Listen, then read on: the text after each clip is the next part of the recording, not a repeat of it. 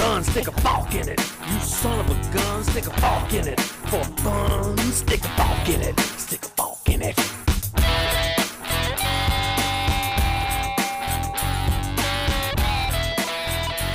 Hello, Forkers. Esto es Soft Fork It, el único podcast que es padrino de una planta y en el que puedes lograr lo que quieras. Capaz de cualquier cosa. Este es el episodio 69.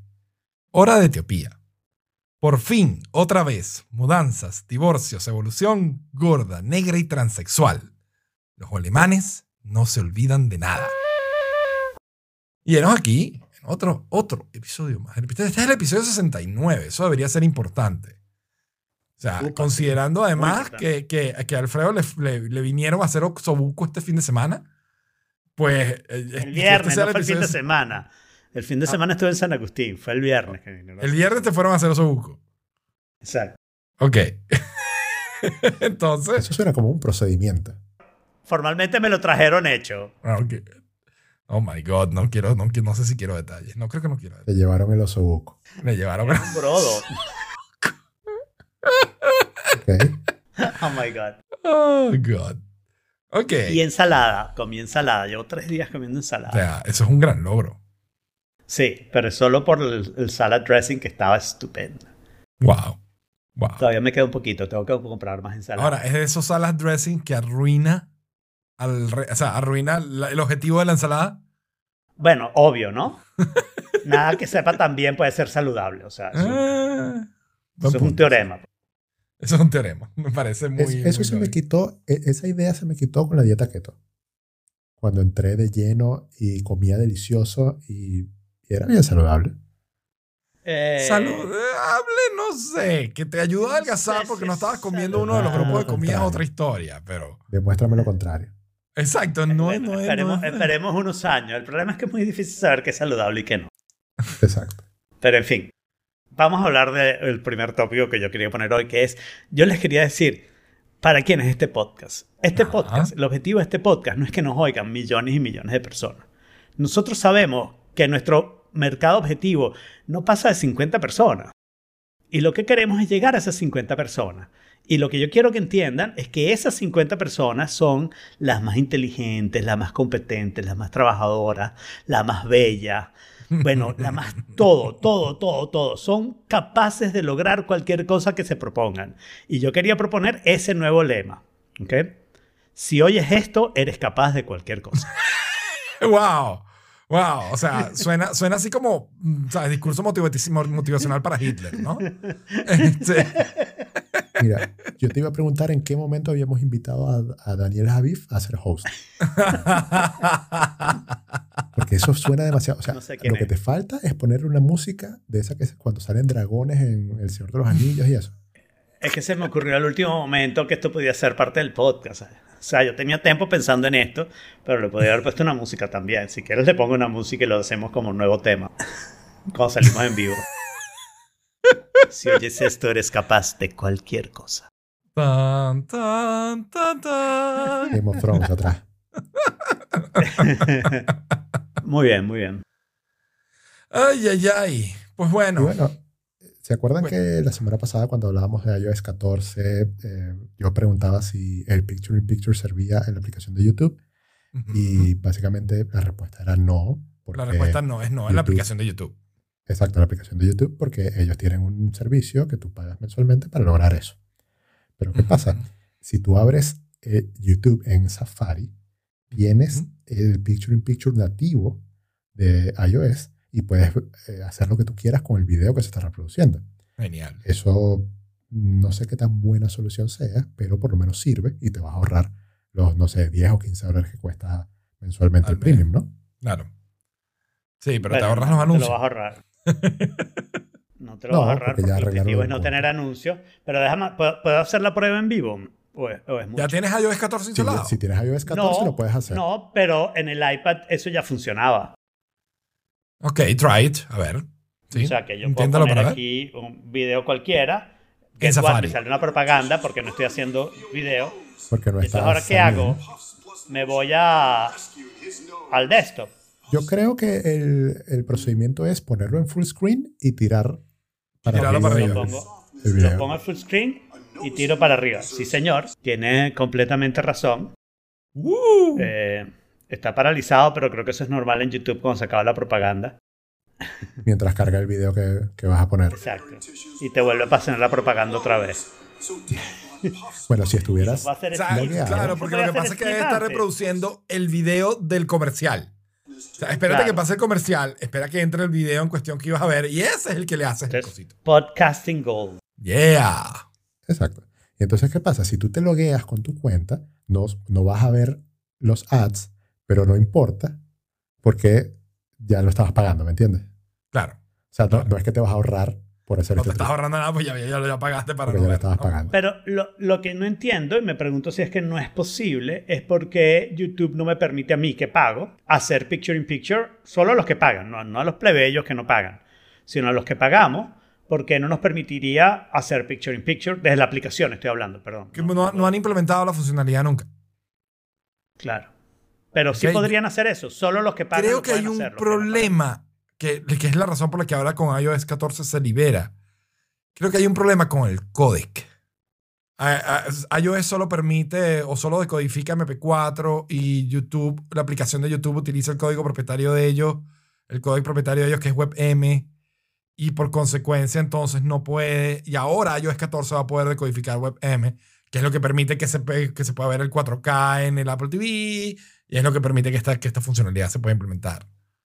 Bueno, Creo que va por ahí la poder hacer Lo cual comprueba que Jaime se puñaleó toda la semana del WWDC.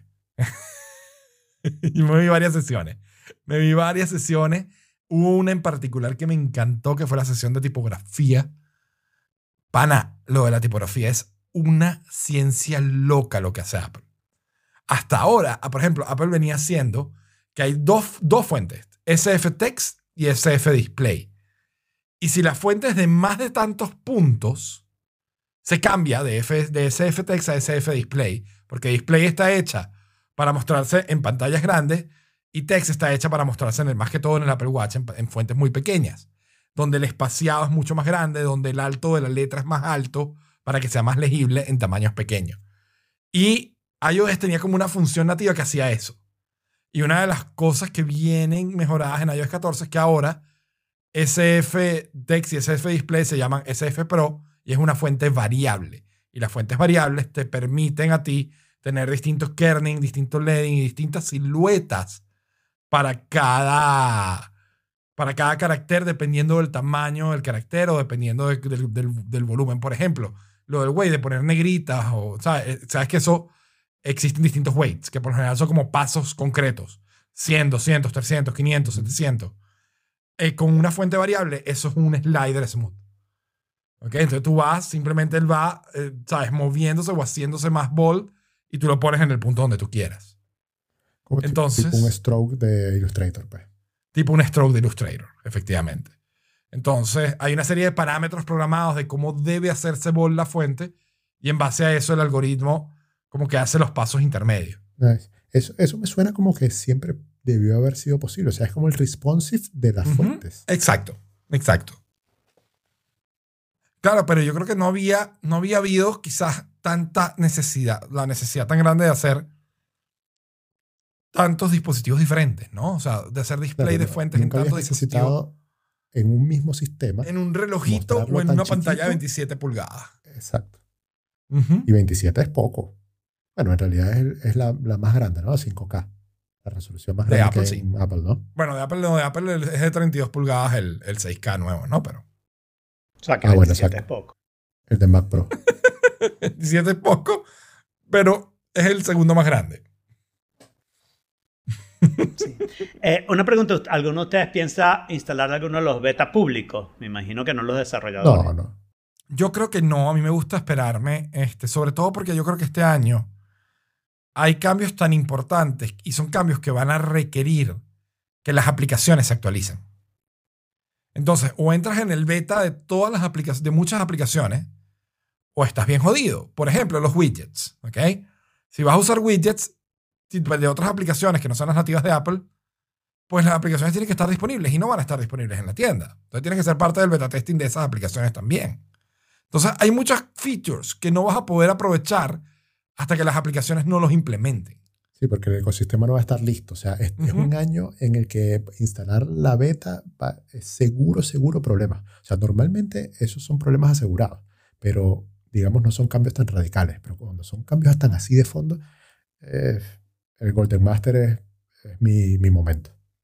Pero los, los, los desarrolladores que están eh, usando la beta de desarrolladores dicen que está bastante estable y que funciona bastante bien, por lo que he oído.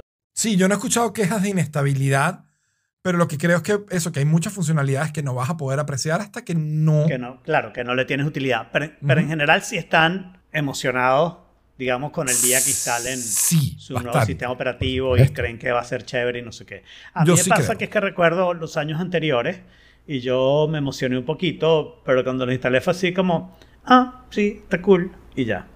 Entonces he decidido no emocionarme este año. Este año, bueno, o sea, nada más el cambio en macOS, yo creo que se ve súper interesante.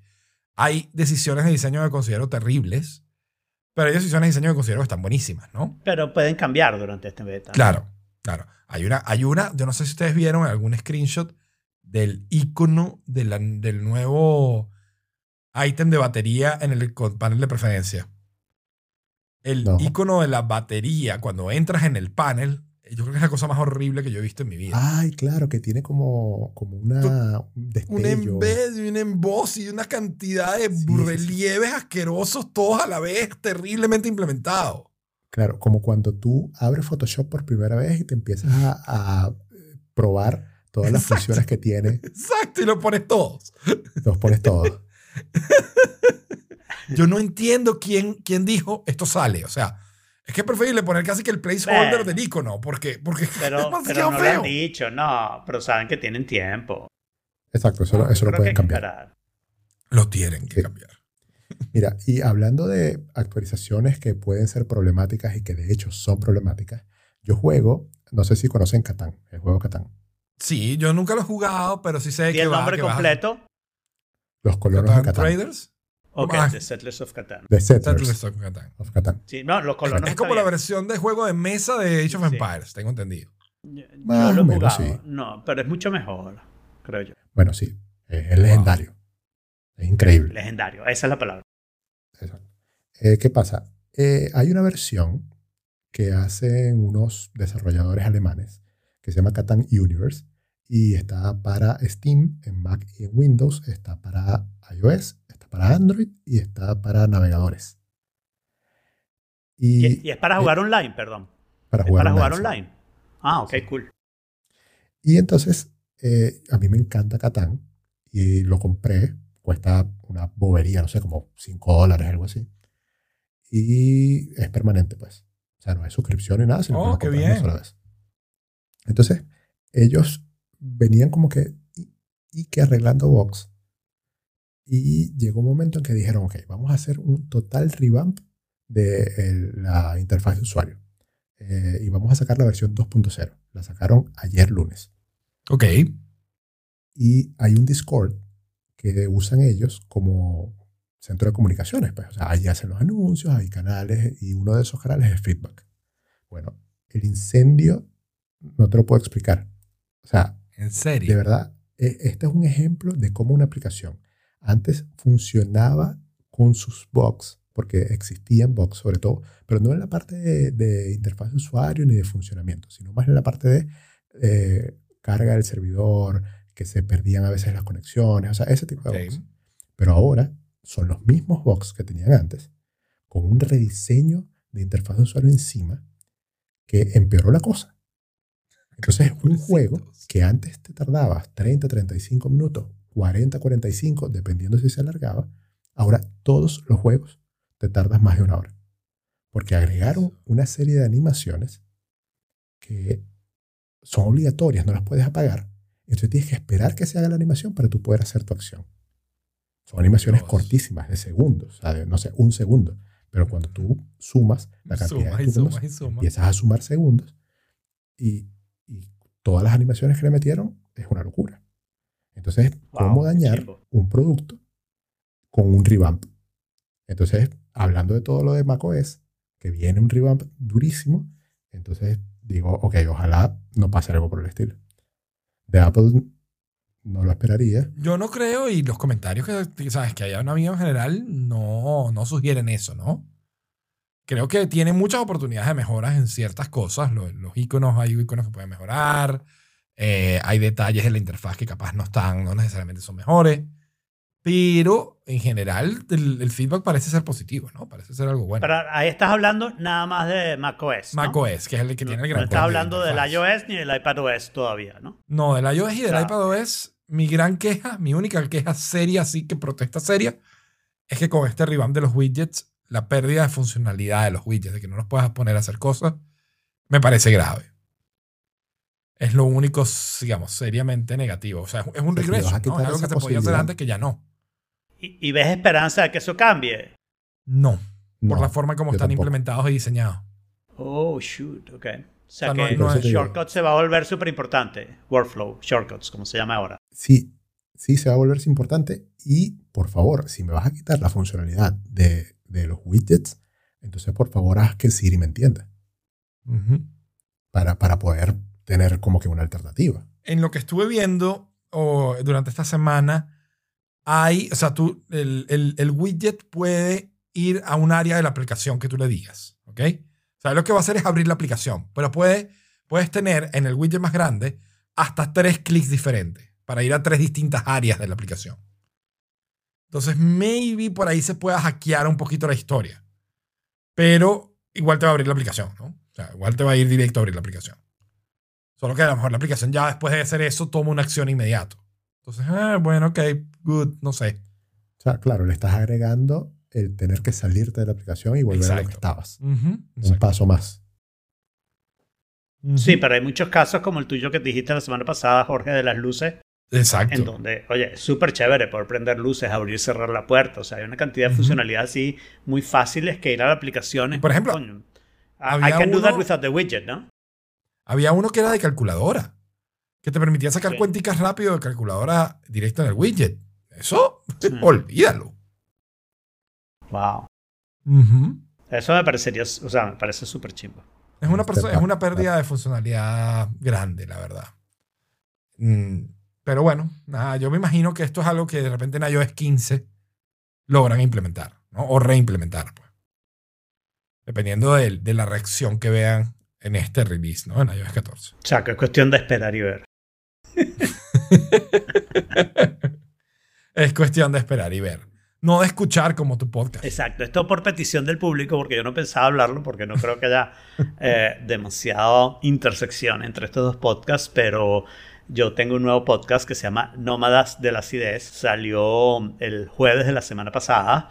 Los decidimos sacar tipo Plus, como Apple Plus. Em, Yo lo que me imagino cuando tú Y- dices eso es que me imagino un, ¿sabes? Como, como, como, como un náufrago en un estómago montado sobre una pastillita de, de carbonato de calcio, ¿no? En un. Toms. Exacto, en un el- Toms los aguantando ahí. De la Acidez. Ajá. Ok. Bueno, no, le- el título viene que mi co-host, que se llama Kim, la extraordinaria Kimberly Carlota, Carlotti NG, eh, y como yo hemos vivido en muchos países y tenemos un humor relativamente ácido, y entonces de ahí viene el título, pues. Lo que, eh, lo que lo sacamos como Apple TV Plus es que decimos sacar tres episodios juntos. Es posible, aunque no por ahora, que, que terminamos haciendo temporadas. Eh, los episodios van a salir cada dos semanas. Los tres primeros episodios son mudanzas, divorcios y evolución. Eh, Todos lindos temas. sal- Lindos temas, sí. Eh, en las semanas intermedias, donde no sale episodio, va a haber un episodio bono. Y el formato es que por cada tema eh, escribimos una cantidad de preguntas y las reordenamos al azar y contestamos las primeras 4 o 7, lo que nos alcance, porque dura una hora nada más para los que está. Por eso digo que no hay intersección, ¿no? Si alguien oye estas dos horas, una hora le va a parecer, no, no es suficiente, no es nada, ¿no? Eh, dura solo una hora, los bonos duran 10, 15 minutos y, y en el bono contestamos una pregunta que la gente dice, ay, contesten este no sé qué. Entonces. Em, bueno, así estamos. Eh, esta semana sale el bono y la semana que viene sale otro episodio que les puedo adelantar aquí como primicia, que es sobre identidad. Uh. Y yo, o sea, yo, yo le incluiría, aunque sea, aunque sea en el outro, música de YouTube al, al bono. No, la, la- la música no me la puedes criticar. No te lo voy a criticar, lo que estoy diciendo es que, No, ¿sabes? no, como es el bono, La, la música, Pues la le- música es mía. Me La imagino. música es mía. Claro, porque para no ese la podcast sí compones propios intros, ¿no? Está bien. Oye, ¿no te gusta la música de este podcast, coño? La música La de este verdad es que podcast. la música de este podcast es mandada a hacer. Y yo no podría tocar así, pero a mí me encantó que yo hice esa música, la hice como temporal. Y Kim dijo, no, no, esa es la música y ya. así que bueno, si quieren, pueden ir a nómadasácidos.com o a cualquier lugar donde haya podcast de prestigio y buscar Nómadas de la Acidez. Genial.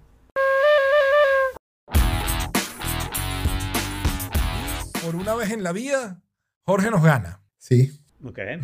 en teoría, porque no sirve. No sirve. ¿Cómo que no, No sirve? sirve. No puede ser que no sirva. Pero primero tenemos que decir qué es lo que sirve o qué no sirve. Exacto. Exacto. Vamos a hacer el, el resumen de la noticia. La noticia es que Spotify, por fin, otra vez, por fin y otra vez, Sí. este, Un poco contradictorio. claro, pero es que, o sea, lo mismo que con los widgets. Tú tienes algo que, te- sabes, que tú disfrutas y usas todo el tiempo y de repente te lo quitan y es como, pero ¿por qué me quitaste mi juguete? ¿No? Y en este caso estamos hablando de las letras de las canciones en Spotify. Spotify solía ofrecer, junto con Music Match, un servicio donde ponías las letras, podías ver la letra de la canción mientras la escuchabas. Eso, Spotify en algún punto se peleó con Music Match y lo quitaron 2016. en 2016.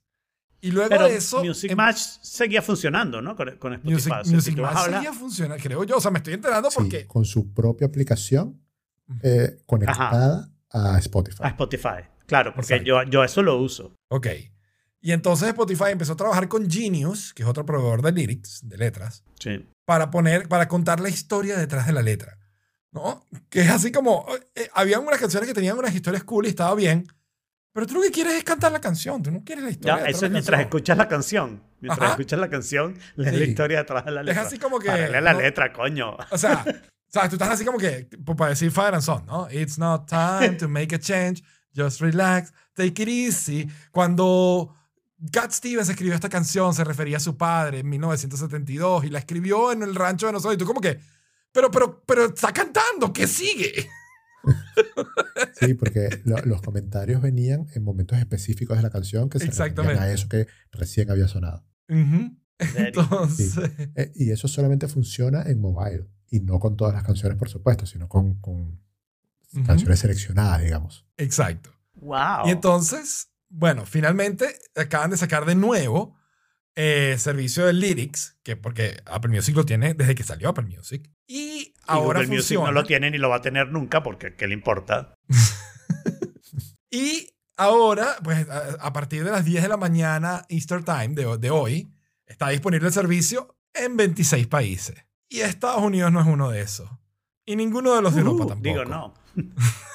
ok, o sea que ya sabemos cuál es el. O problema. sea, muchos países. el problema es que las letras son pirateadas y no lo pueden hacer en los países desarrollados. Exacto. Es lo que tiene toda la pinta, honestamente, porque los lanzamientos fue en Argentina, Brasil, Colombia, Chile, hello Jorge, México, Perú, Bolivia, Costa Rica, República Dominicana, Ecuador, Guatemala, Honduras, Nicaragua, Panamá, Paraguay, El Salvador, Uruguay, Vietnam, Filipinas, Indonesia, Malasia, Tailandia, Taiwán, Singapur, Hong Kong y la Tobar. Ah, pero Jorge dice que no funciona. Pero en la colonia de Tobar no hay Spotify. Pero Jorge dice que no funciona. Sí. Eh, cuando yo vi la noticia, vi, me aseguré de que fuesen más de las 10 de la mañana Easter Time. Fui al App Store, intenté ver si había una actualización de Spotify, porque yo dije, bueno, quizás para implementar esto necesitan actualizar la aplicación. Resulta que no, que no había. Abrí. Spotify, busqué varias canciones que yo sabía que si resultaba ser que esto solamente aplicaba para ciertas canciones, esas canciones las tenían que tener. Y Zafaera. y- La buscando en la si supieras que no. Si supieras Ok. que no. Pero sería, sería buenísimo leer eso que uno escucha eh, en, en Zafaera. Eh, pero bueno, eh, busqué por todos, o sea, todos los botones que podía, donde podía estar la función del lyrics y no está, no hay ningún botón, ni siquiera en el menú de los tres punticos. O sea, No, está abajo, está abajo. Del botón de play y toda esta historia está abajo.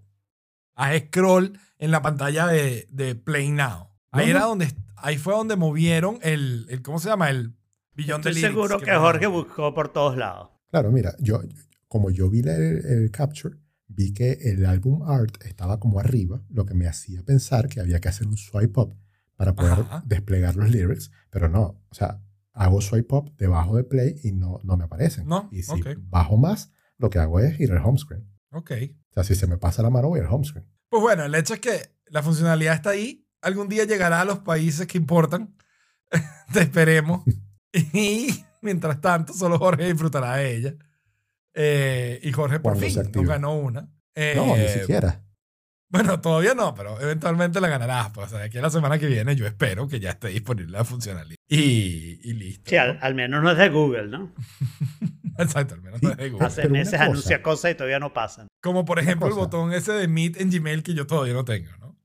Que hablamos hace como tres semanas. Mira, ahora que lo dices, eh, déjame ver. No, Spotify en eh, desktop no tiene una opción de buscar actualizaciones, ni siquiera en el About. No tiene. ¿Cómo es la cosa? No, tiene una opción de buscar actualizaciones. No tiene una opción para hacer pensaría- updates. Exacto, yo pensaría que, que podría estar en, en el desktop eh, habilitado, pero no, no me ha pedido actualización y no se ve el iconito de los lyrics como se veía antes en la versión de escritorio tampoco. Así que nada, y mi cuenta es de Chile. O sea, Tu cuenta es de Chile, eso te iba a preguntar, porque eso es otro punto importante. Por ejemplo, Claro, mi cuenta, aunque Sí, yo esté en España, mi cuenta es de Estados. Unidos. no, pero mi cuenta yo la pago acá mismo. Ok. De hecho, eh, eh, desde, a ver, desde hace poco, no me acuerdo cuándo, en Chile empezaron a cobrar IVA a los servicios online que antes no cobraban, o sea, que las empresas no pagaban IVA porque lo cobraban desde afuera. Ok. ¿ok? Claro. Y Spotify, eh, o sea, hubo otras empresas, por ejemplo Netflix, que subió los precios para pagar con eso El el, IVA. el- el IVA, ¿no? Pero Spotify decidió no hacerlo. Spotify está cobrando lo mismo que ha cobrado siempre y de ¿Cuánto es ese- el IVA de- en de Chile? su- Spotify en Chile es muy barato. No, ¿cuánto, cuánto es el IVA? Ah, 19%. Wow, altísimo, es como aquí. Sí, Muy alto. pero Spotify es muy barato. Spotify cuesta 5.500 pesos el plan familiar y esos son más o menos, mira, 5.500. Sí, porque ya yo, yo estoy demasiado confundido con todos los pesos de todos los países. Son como 6.5 dólares ¿Cómo? el plan familiar. Digo muy raro, Jorge. 6.5 dólares el plan familiar. Ok, ok. 6.5, ¿what? Muy barato. Vamos a cambiar a Chile urgente. Chip. Y encima de eso no le subieron. ¡Chiple! Encima de eso no le subieron el porcentaje para lo del IVA. ¡Wow! ¡Qué chiple! Este, bien, y como por supuesto ya Dane no viene, yo me siento en libertad absoluta de poner post con listas. ¿no? La lista de la semana. La lista de la semana, exacto. Y eh, pues puse un post que me conseguí hace varias semanas que quería, que quería mencionar de 50 ideas que me cambiaron la forma, que me cambiaron la vida. ¿Ok? Ah, Una lista como las que hemos venido conversando de ideas sencillas, ¿ok? Que una vez que las entiendes te pueden ayudar a pensar o a, o a entender mejor la vida en general. Eh, no voy a detallarlas. Si quieres, que- si quieres que entremos en alguna, podemos entrar en alguna, pero la idea es que entren en las notas de nuevo y puedan, ¿sabes? Desde allí ver el, el enlace y vean esas 50 ideas. La mayoría de las ideas yo las conocía de antes. Yo no sé si es lo mismo para ustedes o no. Eh, pero igual hay ideas nuevas que, que sabes, que también sirven para aprender cosas diferentes, ¿no? Por ejemplo, talento versus genio, que lo hemos hablado aquí algunas veces. Este, a mí me gusta mucho, eh, una de las cosas que dicen ahí, que es que el- la gente talentosa eh, logra, logra metas que otros no pueden lograr. Pero los genios logran cosas que los otros no pueden ni ver, ¿no? O sea, entonces eso me pareció como súper, súper cool, ¿no? Son como modos opuestos de excelencia. En uno es, bueno, estamos tratando de llegar aquí y, y- y la, gente, la gente talentosa logra llegar allí más rápido.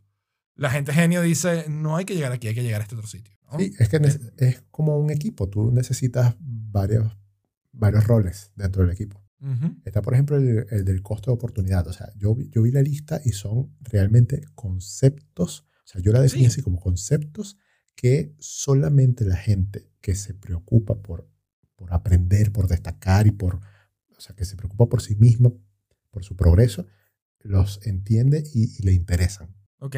Porque tú no- Claro. no ves cosas sencillas aquí, no ves como que, ay, eh, no sé, lee un libro al mes. No, pero la curva de la demanda es quizás el más sencillo de todos, ¿no? O sea, es lo único así que tú dices, bueno, ok. Pero de resto sí, todos tienen, ¿sabes?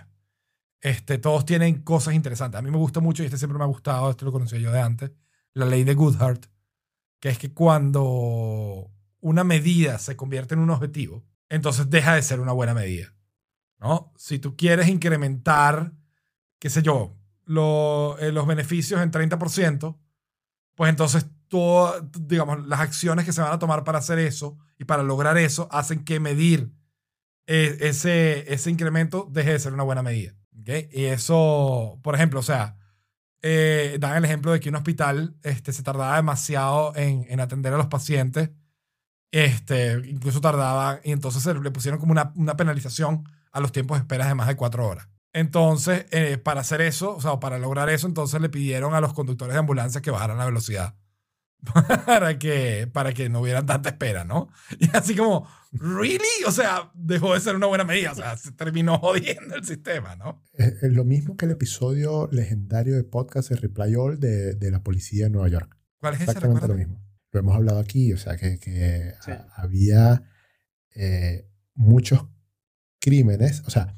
la manera como la, el gobierno sentía que los policías estaban trabajando era si había suficientes arrestos. Entonces empezaron claro, a arrestar sí, sí, por cualquier cosa. Exactamente.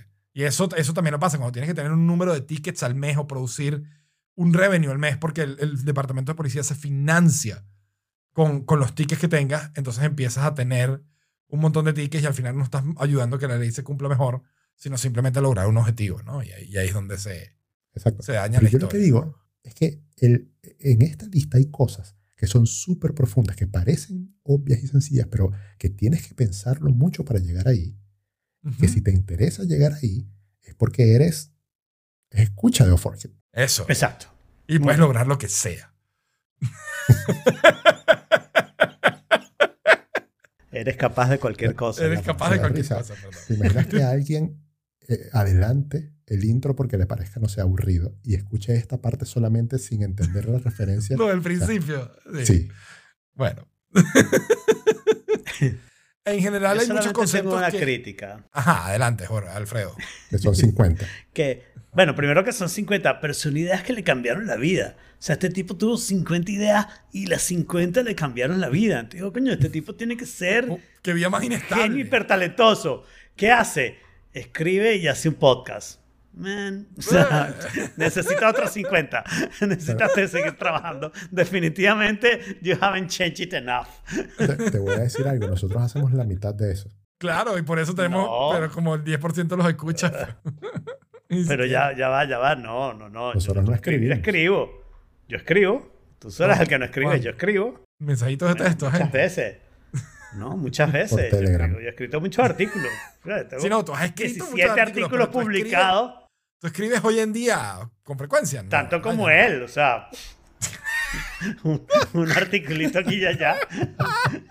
No le veo. Y no sé qué podcast hace él, pero no sé cuántos oyentes tendrá.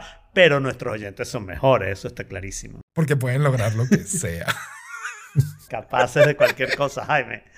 No es lo mismo. Vamos a hacer, esa va a No ser la dualidad de esto. No es lo mismo, no es lo mismo. Ay, ay, ay. Mira, Y el siguiente artículo está súper interesante. Súper interesante. para mí va a ser el tema de la semana, porque el que está como tema de la semana es un artículo que no le encontré Larguísimo que no leíste, ¿no? Y, y que, y que yo voy a esperar que ustedes digan algo para ver si lo puedo aportar. Entonces- intenté, se lo juro. Bueno, entonces haz algo. Destácate con este, pues. Dale. No, me, me encantó esto porque es el comunicado de AnyList, que es una to-do list para Una aplicación de tu plataforma, ¿sí? Eh, que está decidiendo no soportar el inicio de sesión con Apple y te está dando todas las razones por las que ellos están tomando esta decisión. Y es básicamente porque el beneficio que obtiene la gente de hacer inicio de sesión con Apple, de privacidad, de no tener que recibir spam si no lo quieren, de ocultar su verdadera dirección, es muy bueno para los usuarios. Pero desde el punto de vista del desarrollador o del, del equipo de soporte de la aplicación, es una pesadilla. Y Sí. cuando, cuando yo eh, vi el, el feature, cuando lo anunciaron el año pasado, a mí me encantó. Yo no vi nada de esto. Yo tampoco vi nada de esto. Ujú. Exacto. Y entonces, por ejemplo, Vamos, el déjame- que- hacer un- Sí, una dale. salvedad allí, ¿no? Y es que eh, la- el anuncio de Signing with Apple fue, fue el año pasado en el WWDC, pero les dieron un año a los desarrolladores para que fuese obligatorio poner Signing with Apple. Pero o- Y es obligatorio, siempre y Exacto. cuando tú tengas soporte algún login con otras redes sociales. Si hace soporte, Exacto. login con Facebook, login con Google, login con algún otro servicio de tercera, de third party service, un servicio de terceros, tienes que darle soporte también a Signing con Apple. Y yo tenía esa pregunta. AnyList no hace eso. AnyList tiene, sí, tiene soporte para Facebook. Facebook. Login con. Facebook. Lo va a quitar. Lo van a quitar. O, o puedo hacer otra pregunta. ¿Hay alguien, alguna, alguno de ustedes usa alguna aplicación que haga sign in with Apple? Yo estoy usando una ahorita que sí. Mira, ¿Cuál? a mí precisamente Bueno, me acuerdo. ayer, Alto creo que es. ayer yo descargué una aplicación para la que no tenía cuenta y me daba la opción de hacer sign in con Apple. Le di al botón y cuando iba en, en mitad de camino me arrepentí. Y yo dije, no, no, no, voy a usar mi correo. Ok. Porque siento que después voy a estar dependiendo del dispositivo o, o- o de estar utilizando el iPhone. Para Pero tú poder tienes un dispositivo que no sea Apple. No, pero está No, pensando en pero- cambiarse a Android. Está dejando la puerta No, abierta. Opciones, opciones. Él siempre ha sido No, medio. No, mentira. Ha sido lo contrario, güey. No, no estoy pensando en cambiarme. Me pero, por equivoqué. ejemplo, en, en iOS yo uso Chrome. Entonces, Pero igual, no o sea, estoy- Sign in con Apple lo puedes hacer en web. Para web también. Y bueno, Por ejemplo, O sea, entra en Reddit. Pero entonces ahorita. Chrome, Chrome le va a hacer tracking del ID Agarra in desde con Apple Chrome. y como que vence la, la cosa.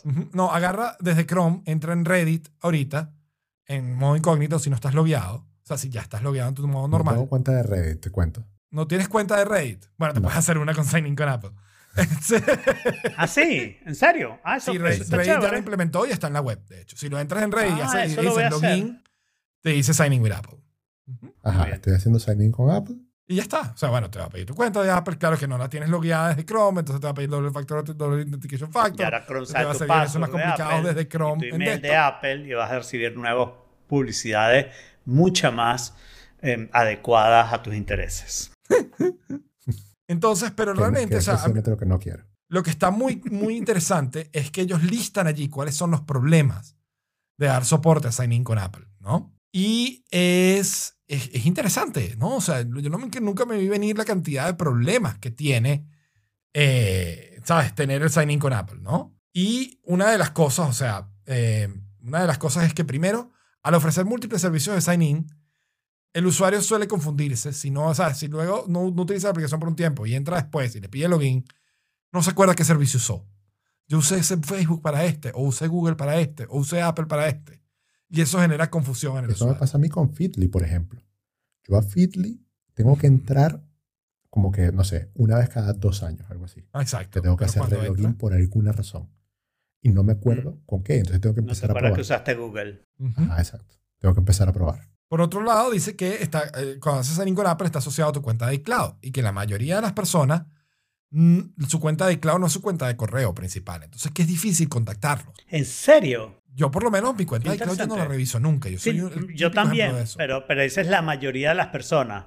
Yo hubiera pensado que si agarras a los usuarios de iPhone, oye, al menos la mitad deberían usar Por lo su- menos, su mi, Apple mi ID Apple ID correo. ni siquiera es mi, mi, corre- mi cuenta de iCloud. ¿ok? Es mi correo personal. Ok. Entonces, Pero ese correo correo sí es de correo. iCloud, arroba iCloud.com, ¿ok? Que, que, que nunca reviso, que de hecho me bajé la aplicación de mail para revisarlo por si había recibido algo recientemente, porque Después de leer este artículo. después de leer este artículo. Pero puedes poner un forward. Eh, pero ya va, pero tú dices que tu Apple ID es eh, tu correo personal, Es un pero ese es un Gmail. correo que tú usas. Gmail. Claro, mi Apple Pero ID que tú no- usas, mi, que tú mi lees. Apple ID es un correo arroba creisen.com, ¿sabes? Que tú usas y lees. Sí, claro. Ok. Porque Apple lo que hace, si entiendo bien Sign In con Apple, me corrigen si me equivoco, es que crea un random eh, No, email tú para puedes eso. escoger la opción de compartir tu correo que te pone el de iCloud Ok.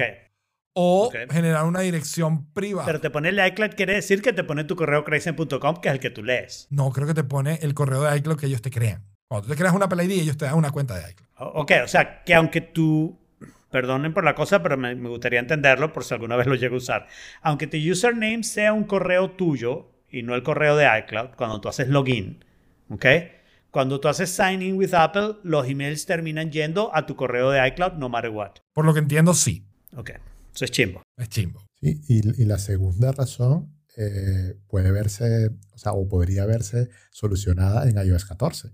Pero es que cuando escribían, cuando eh, dentro de la aplicación escriben a soporte, normalmente el- la aplicación de mail tiene predeterminado el correo de iCloud. Entonces, es- la gente que necesitaba soporte escribía un correo por ahí y cuando le respondían el correo de iCloud, no lo veía, porque Claro. nunca lo revisaban. O sea, estos son experiencias, digamos, de, de AnyList. ujú. Mm. Entonces, claro, para ellos se les resulta difícil, ¿no? Eh, porque, porque no pueden darle soporte a sus usuarios, porque los usuarios no se acuerdan de cuál protocolo utilizaron, porque, por ejemplo, ellos dicen que para la implementación en Android es complicado.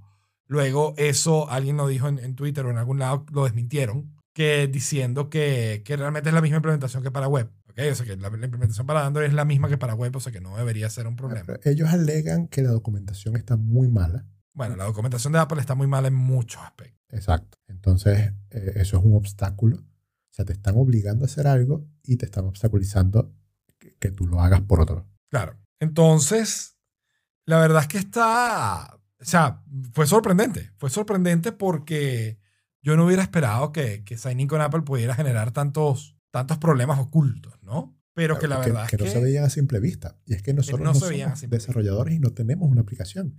Pero yo trabajé en, en una empresa de software que desarrollaba una aplicación y también me encontraba con cada cosa todos los días de problemas con gente que tenía un dispositivo tal. O sea, es, un, es todo un mundo Hacer que una aplicación funcione para multiplataforma. Total, Entonces, total, es, es eh, complicadísimo. Y cuando le agregas est- estos niveles de dificultad, que se supone que son una, un- como que para tranquilidad y beneficio del usuario, te cargas tú con una serie de problemas que después le vas a, a quitar el, el, digamos, el foco a resolver problemas de fondo para estar eh, haciendo este, este tipo de cosas, ¿no? Claro, claro. Entonces, bueno, está, está interesante que, que, que, digamos, sign in con un third party service, porque yo creo que esto aplica a cualquier third party service, no necesariamente a Apple, eh, Claro, genera una serie de complicaciones. Sí, también dicen... Pero no, seguro final- con Facebook no aplica tantas cosas. Aplican ¿no? peores, porque Facebook además, ellos dicen que Facebook, porque cuando, dice, cuando dicen, ¿qué pasa con el login de Facebook? ¿no? Y tienen una sección de eso en el artículo. Y dicen, bueno, con, con Facebook es incluso peor, porque primero hay un montón de trackers. Cada vez hay Claro. más trackers en el, en el login de Facebook. Cuando ellos Entonces- actualizan la API, activan trackers nuevos que entonces los desarrolladores de AnyList tienen que estar apagando manualmente, porque los traen activados por default. Pero por otro lado, muy probablemente si le pides a Facebook cualquier información sobre la persona, Facebook te la da alegremente, ¿no? Seguramente son bien transparentes en eso. Sí. ¿Quieres saber cuántas otro- veces al baño? Yo te lo digo. Y lo otro que es interesante, también por la cual razón por la que quitan el- la cuestión de, de Facebook, es que aparte de eso, hace un tiempo hubo un problema con, con uno de los sistemas de login de Facebook que hizo que no pudieras entrar en como 30, 40 aplicaciones de iOS porque todas tenían el modulito del login de Facebook, ¿no? Entonces, ser dependiente de que la estabilidad de tu app pueda verse comprometida por un servicio de un tercero es algo que tampoco es buena idea necesariamente, ¿no? O bueno, por, por un tercero más. Un tercero que es innecesario para la, para la operación de tu app. Porque al fin y al cabo siempre dependes de terceros. Tus servidores están en Amazon, tú, en los correos Sí, de la gente, Sí, sí, sí, sí. Gmail, y si les envías algo y no les llega, bueno, tampoco lo van a poder usar, y, y así. Pero un tercero más innecesario, ahí es donde no vale la pena. Exacto. Claro. Y creo que este es un problema de Apple llegando muy tarde a una fiesta en la que hubiera sido chévere que llegara a tiempo. Claro, Sí, claro. Eh, Porque digamos, yo prefiero hacer sign in with Apple que sign in with Facebook o Google. claro. yo he hecho mucho sign in con Google que lo he estado eliminando, pero Yo Sí, suelo, o sea, mi- mi- el orden de mi lista va a sign in con Google, sign in con, con Facebook y, y bueno, sign in con Apple hoy en día iría de primero quizás. Pero, pero siempre era Google primero que Facebook, ¿no? Yo con Facebook no lo hice nunca, con Google lo hice, pero lo que contó Jorge fue lo que me pasó, que es que me tenía que acordar que había hecho con Google y con qué cuenta de Google lo había hecho, porque ah, había problemas ahí de qué cosas son de trabajo y qué cosas son de no sé qué, y al final dije, mira, donde pueda crear yo un login y password diciéndole a las PAS que busque el password, that's good enough. Y si tengo miedo de que me, este, me hackeen el email, creo un email temporal y uso Y eso. ya está. Claro, claro. Bueno, y con eso este, tengo que contarles que salió la, la tercera temporada de Dark. Y el, el revuelo en las redes sociales ha sido... Bárbaro, bárbaro. ¿Pero por qué? Yo no la he visto, te confieso que no sé cuándo salió, pero yo empecé a ver una cantidad de cosas de. Dark, de Dark, de Dark, y yo ni me había enterado. Yo tuve el fin de semana en San Agustín y, y no, no lo vi. Eh, y, y ahora me estoy enterando y lo veré. Sí, normalmente los releases de Netflix son los viernes, pero este salió sábado. Ok. Y eh, yo no había visto Dark. Yo empecé a ver Dark, vi el primer episodio, no me convenció y, y no la vi. Ok, salió la segunda temporada y no la vi. Y ahora con este rollo de la tercera, este, hablando, hablando con, con Saraí, me dice, no, tienes que verla, es buenísima, ¿cómo no la vas a ver? Y ta, ta, ta. Total Mm. que nos instalamos el fin de semana a verla. ¿Ok? Las Yo tres empecé- temporadas. Ah, las, o sea, vi dos temporadas y empecé la tercera. Mierda. Eh, voy por el tercer episodio de la tercera. Dormí mal dos noches. Porque no sabía en qué tiempo y en qué lugar estaba ni quién era yo. Claro, porque te dolió el cerebro. Jodió ¿Te puedo hacer una pregunta? completa. ¿Tomaste apunte? No tomé apuntes, pero tengo todo fresco en la mente. Así que me puedes preguntar de lo que tú quieras, de quién, dónde, en cuándo. No, yo estoy seguro que eso que tú crees que tienes fresco en la mente, eso no es, no es así. Yo Ok. llegué un momento, yo llegué un momento que yo dije, uno, voy a tomar apuntes y dos, cuando sacan, está, eso está en la segunda temporada porque yo no he visto la tercera, así que no estoy haciendo spoiler, pero De todas maneras, por si acaso- spoiler para alguien que no lo ha visto, cuando sacan la, la como la pared donde tienen las fotografías y las Ajá. líneas y no sé qué, yo hice un pantallazo de eso. Pero tú sabes que todo eso está en internet, ¿no? Que te lo puedes buscar online y... Bueno, pero yo estaba tratando de ser un poquito más, tú sabes, como eh, solo lo estoy viendo yo, eh. soy el único en el mundo que está viendo esta vaina y que lo está viendo así. De hecho, ¿sabes qué es lo que voy a hacer? Voy a colocar un link para la guía oficial de Dark que tiene, que, que generó Netflix. no- pero no tiene ¿Ok? tanto chiste. Y, y Héctor pregunta si tengo problemas con el viaje del tiempo. Yo creo que Dark hace los viajes en el tiempo de una manera Bien. razonablemente apropiada. Sí, sí, sí, sí, lo hace No bien. es perfecta, pero es razonablemente apropiada. Tiene, porque tiene un problema gravísimo. O sea, tiene un problema, de, de por sí, eso no pudiera pasar nunca, ¿ok? En la vida real, por el sencillo hecho de que el sistema solar gira en torno a la galaxia. Entonces, si tú viajas 30 años al pasado, en el mismo sitio donde, donde, digamos, sin moverte del lugar, apareces en el medio del espacio y te mueres. Porque la Tierra Bueno, no, y el sistema solar se movieron 30 años en su, en su Claro, órbita pero el túnel, el ¿ok? túnel es de espacio-tiempo. El túnel no es solo de tiempo, sino también es de espacio. Oh, Entonces, ¿por qué apareces en el mismo sitio? ¿Qué, qué caso, qué exactitud para salir en el mismo sitio y no aparecer en otro continente, Claro. coño? Porque lo, porque lo calculan perfectamente hasta el último detalle. O sea, con unas ecuaciones cuánticas hecho- que nadie puede resolver, pero bueno, coño. Suspension of disbelief, Jaime, por Claro, favor. y de hecho hay, hay muchas, hay, hay ciertas cosas, eso es lo que quería hablar un poquito, hay ciertas cosas de teoría científica que me parece que, ¿sabes? Que, que, se, que se volaron. O sea, lo de integrar y que todo sea una misma cosa, la partícula de Dios con la, anti, con la, con la materia oscura y con el, con el campo de Higgs, es así como, no, no, no, no, no, no, no, no, nada de eso es lo mismo, nada de eso es lo mismo, son cosas muy distintas, coño. ¿No? Estoy de acuerdo, estoy de acuerdo, pero recuerda que la- a la- al boson lo llamaban the God particle. Yo sé, por eso, pero, pero, entonces, bueno, pero el bosón de Higgs no eh, es el campo de Higgs. Y, Claro. eh, y la materia oscura no es No, nada sí. de eso tampoco. Pero, Entonces- pero como, como digo yo siempre, si yo hago series o escribo libros o hago canciones sobre la vida real, sería una ladilla. Me levanté esta mañana, desayuné y después puse a trabajar un rato. O sea, una ladilla esa canción. No puedes hacer eso. Tienes que hacer algo que se salga de la vida real para que sea un poquito entretenido. Oh my God. Este, Y hay varias canciones que empiezan así, por cierto. me levanté esta mañana y desayuné. Bueno, de hecho, ha- hay una que me acuerdo siempre que me parecía así como burda de letra común que decía, dejó las llaves y la cartera y un cigarrillo a medio fumar. Y es como, ok, sí, cualquier persona, cualquier día. Yo no sé si yo tenga que volver a ver toda la serie antes de ver la tercera. Ay, me imagino que habrán recaps buenos en YouTube que te dan, ¿sabes? Los Pero detalles y las cosas. Y los Yo creo que me yo voy a volver a verla toda. Yo creo que es digno de estudio. Ok, yo, está muy bien que escrita, está muy bien hecha. Sí me parece que pasa los primeros siete episodios. ¿sabes? Con el trauma alemán ochentoso del secuestro de los niños y la energía nuclear.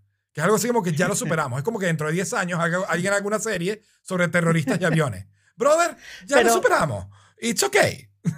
No, pero déjame decirte, yo creo que en Alemania eso todavía está, está pendiente o está pendiente de que estuvo. Todo ese tipo de cosas existen. Eso es algo interesante, creo. El secuestro de los niños y el miedo a la energía nuclear es una cosa tan ochentosa que, bueno. Claro, ok, pero, sí, pero- Alemania pero como que no lo superó, ¿no? En Alemania se acuerdan al menos del trauma. Yo entiendo que superaron el trauma, pero se acuerdan del Bueno, en trauma. Alemania no se olvidan y de eso es nada. interesante. Este, y además de de- eso, Porque el tema de los nazis y eso a la juventud alemana es como si eso no hubiese existido. No, pero, pero es una cosa así como, es como Voldemort. Es así como todos sabemos que está aquí, pero no lo podemos nombrar. Exacto, exacto. O sea, le se hacen la vista gorda, le pasan por el lado, eso. Pero no puedes que ni se te ocurra ser un poquito nazi porque te agarran. Bueno, en particular, los símbolos están prohibidos, ¿no?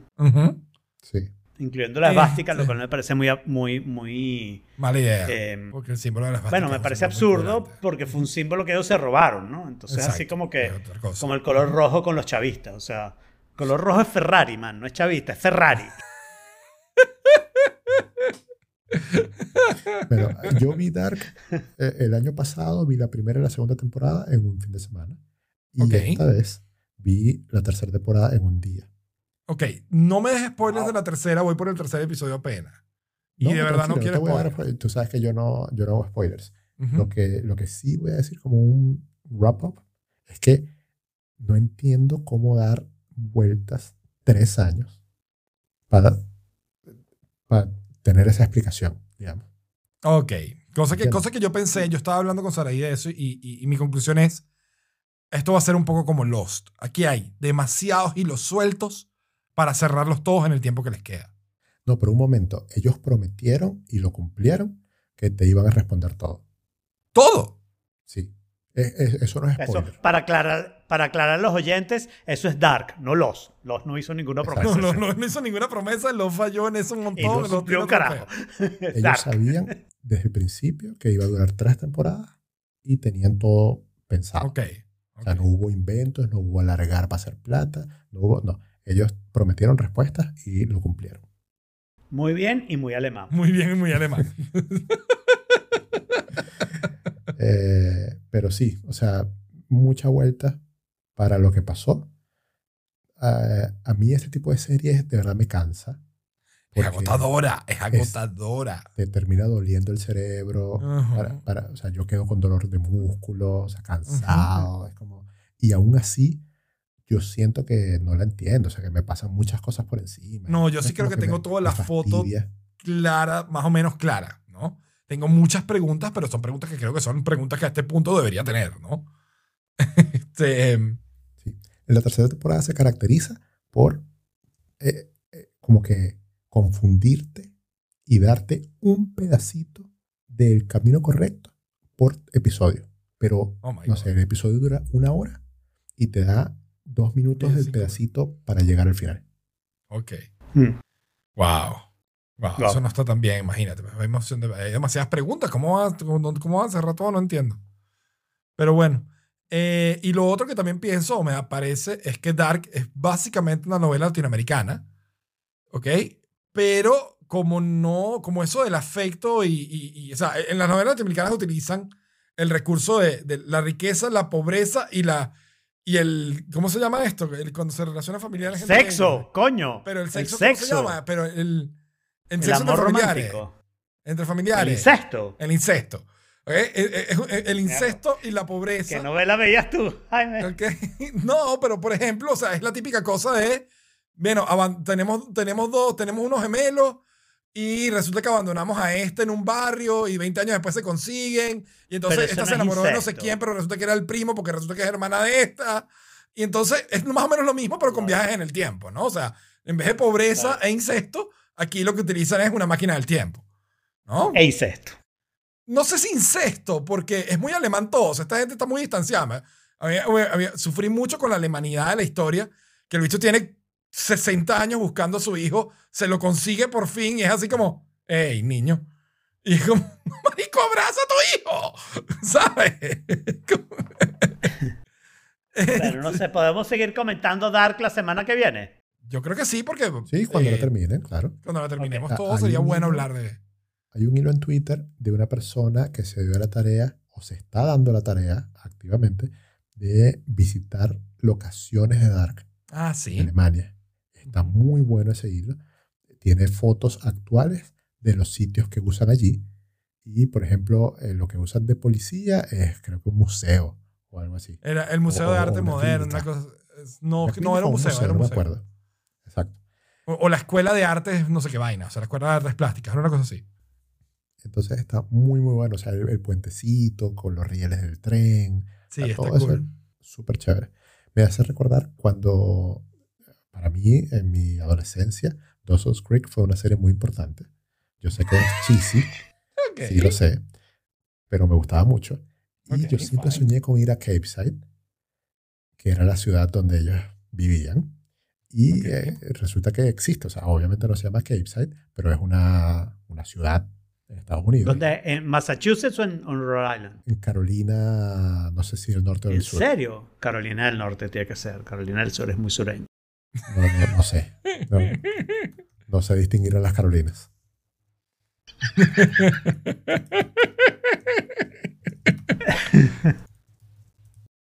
Entonces, bueno, sie- siempre es chévere ver locaciones. Yo tengo una amiga que de hecho le digo Carolina, porque se llama Carolina, pero, ¿sabes? Porque que hablando con ella mientras yo pasaba por South Carolina, South Carolina y North Carolina, se quedó Carolina. Carolina. Entonces, para colmo se apellidó Ardila, entonces le digo Ardaila. De una, Carolina, Ardaila.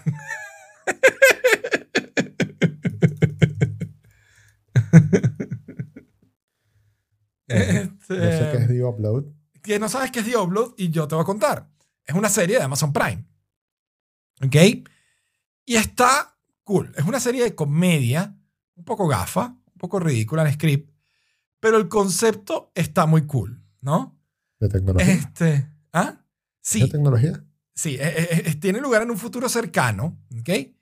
Y lo que sucede es que existe este sitio que es como San Junipero, ¿ok? Un lugar donde tú puedes subir tu mente una vez que te vas a morir o, te, o estás por morirte, ¿ok? Pero es San Junipero con clases sociales.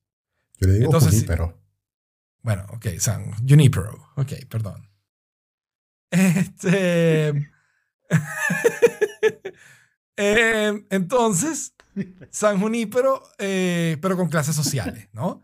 Si tienes plata, de hecho, tú compras así como paquetes y upgrades y cositas que puedas tener. Entonces, puedes estar en este resort cinco estrellas increíble, con servicio a la habitación, con toda la comida que te puedas imaginar, con todo increíble, si tienes toda la plata del mundo.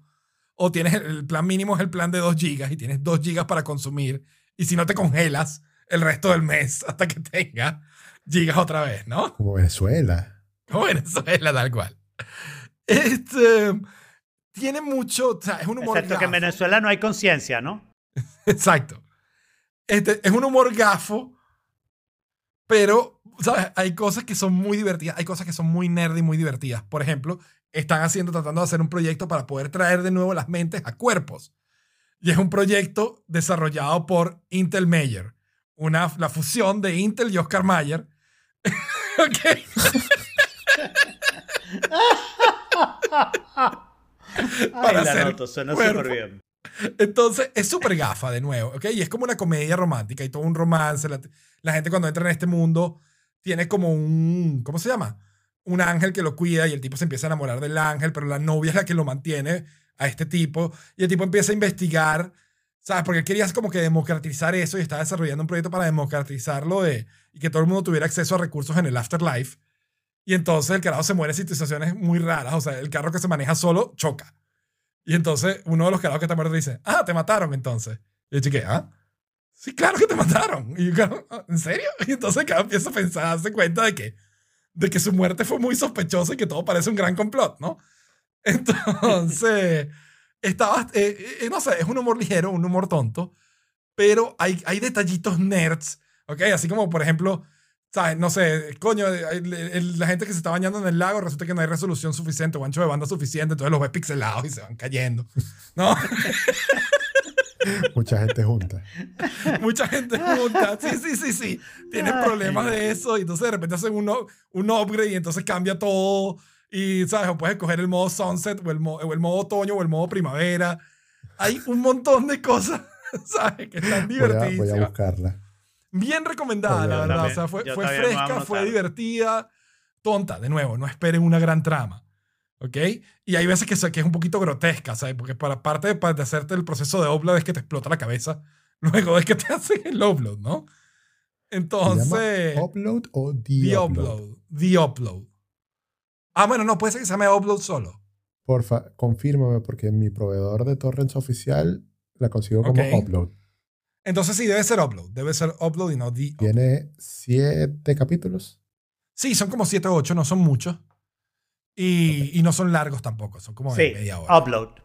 Aquí Ok, tengo perfecto. Watch Upload Season 1. Es upload. Perfecto. Entonces, pero de verdad que, o sea, me gustaría comentarla con ustedes que la vean y que me digan qué chistes de, lo, de los chistes ultra nerd les gustó más y ese tipo de cosas, pues, ¿no? Chévere. La, Este, la descargaré. Bien, bien, bien, bien, bien. La descargan y me cuentan.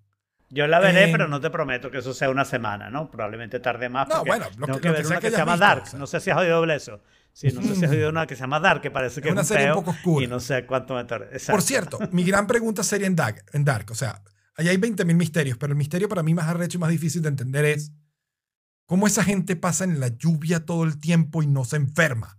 ¿Y cuándo se secan? Coño. Lo que pasa, yo creo, pero yo creo que eso es un problema. Sí, yo creo que eso es un problema de que depende de dónde vivas, ¿no? Porque si vives en un clima frío donde llueve, estás preparado para salir a la lluvia, estás enterado y sales a la lluvia, pero en realidad tu cuerpo no se moja porque está súper protegido, creo yo.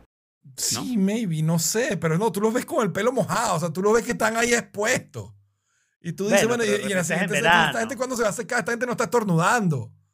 Por ejemplo, O sea- una de las cosas que pasa aquí en Miami es que puede llover lo que tú quieras, pero no te vas a enfermar porque No no, es en hace verano, frío es- nunca. Es primavera Claro. porque todo es junio.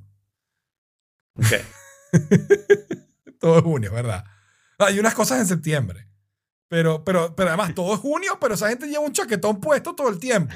Sí, sí. Bueno, Yo porque no entiendo. frío, estar en No una sé, yo no sé si, yo no sé dónde es que está el pueblito ese, que será es para bien protegerse frío. de la lluvia. Por cierto, o sea, obviamente no es la loca, o sea, no es lo que en Dark quieren mostrar, ni, ni, lo, ni lo dicen, pero eh, la, la locación de grabación es en Berlín. Ah, en Berlín. Mm, Muy bien. ok. Porque además yo veo ese monte y culebra y yo, digo, yo siempre digo, ¿dónde coño está el pueblo? Porque lo que se ve es la planta nuclear y monte. Entonces, ¿pero dónde están las casas de esta gente? Eso debe ser en las aferitas de, de, de Berlín camino a Potsdam. Ok, ok. Y bueno, por otro lado, simplemente recordarles que este viernes es el viernes más importante en mucho tiempo. Este, sale la película de Hamilton. I, um, tengo el hype a mil. He estado escuchando los podcasts, los videos donde analizan la música y estoy overexcited. Voy a hacer un Hamilton Watch Party este viernes en mi casa eh, con, con aire acondicionado de pantalla de 55 pulgadas y cotufas para que vean. Me da risa que el aire acondicionado fue lo primero, o sea, el principal feature. Están haciendo está haciendo allá. 36 grados hoy. Sí, sí. 36.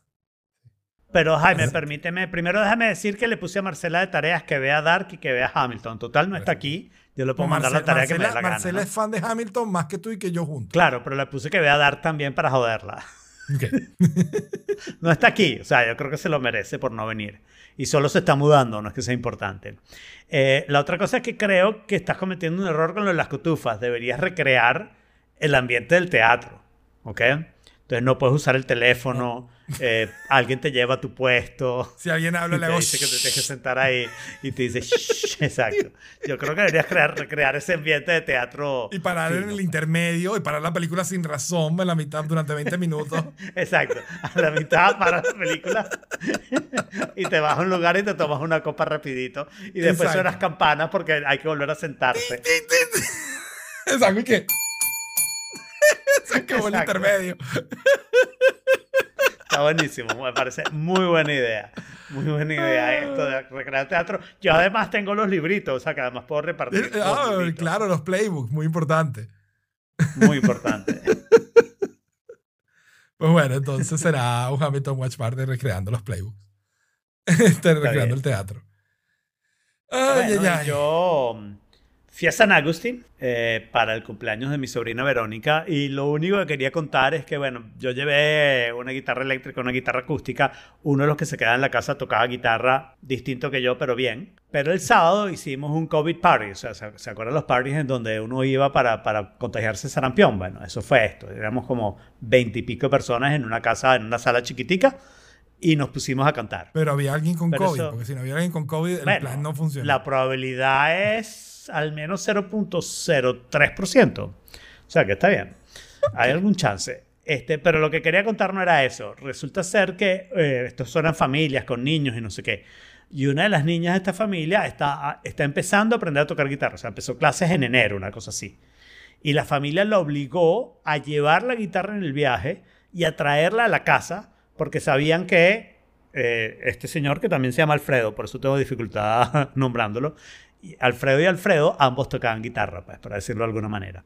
Y obligaron a la niña entonces a llevar la guitarra. Una niña de 14 años que acaba de aprender a tocar guitarra. Y entonces, bueno, yo le muestro mi guitarra, me pongo a hablar con ella y por casualidad descubro que le gusta Green Day.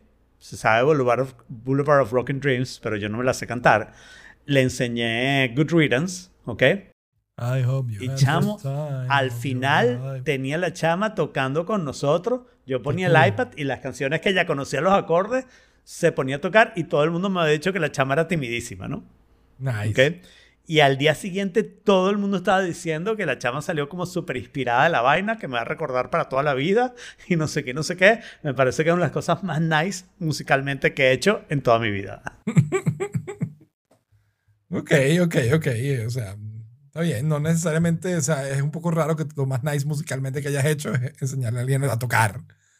O sea, o compartir música con Bueno, alguien. pero en una noche, inspirar a alguien en una noche, o sea, tú me has oído tocar guitarra, que yo inspire a alguien musicalmente, es very nice. Sí, sí, sí. sí.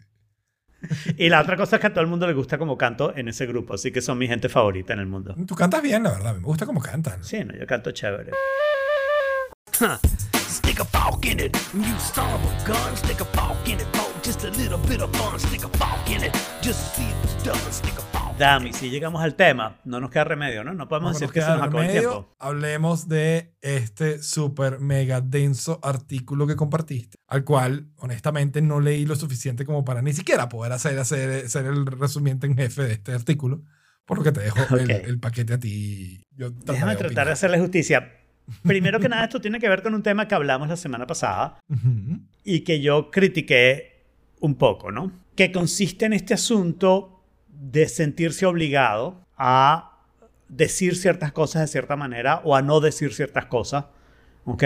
Sin que haya ninguna ley al respecto. Y yo voy a poner lo que hablamos la semana pasada para después pasar un poquito a hablar ligeramente del artículo. No, no lo voy a poder resumir entero porque es bastante largo, pero ahí queda el artículo. El asunto es que el artículo es muy filosófico y me afectó mi opinión y por eso es que lo quería traer aquí, ¿no? El, el- lo que hablábamos la semana pasada Por razón, no lo entendí.